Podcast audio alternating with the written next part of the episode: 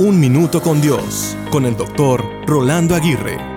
Me encantó la siguiente frase que leí acerca de los árboles que dice, haz como los árboles, cambian sus hojas y conservan sus raíces. Así que cambia tus ideas pero conserva tus principios. ¿Cuáles son tus raíces? ¿Qué es lo que te distingue e identifica? ¿Cuáles son las hojas que deben cambiar en ti sin que cambien tus raíces? La naturaleza, en este caso los árboles, nos enseñan una hermosa lección acerca de los cambios necesarios sin que cambien nuestros principios.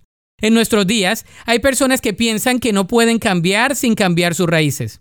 Sin embargo, la misma naturaleza nos muestra que algunos cambios son necesarios y saludables.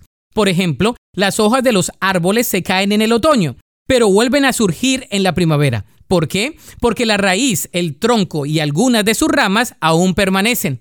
Como dice un proverbio chino, los árboles meditan en invierno. Gracias a ellos florecen en la primavera, dan sombra y frutos en el verano y se despojan de lo superfluo en el otoño.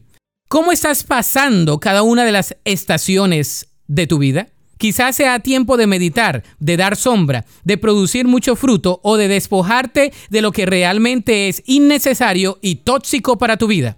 Recuerda que aunque cambien algunas o todas tus hojas, siempre podrás conservar tus raíces. La Biblia dice en el Salmo 1.3, será como árbol plantado junto a corrientes de aguas, que da su fruto en su tiempo y su hoja no cae y todo lo que hace prosperará. Para escuchar episodios anteriores, visita unminutocondios.org.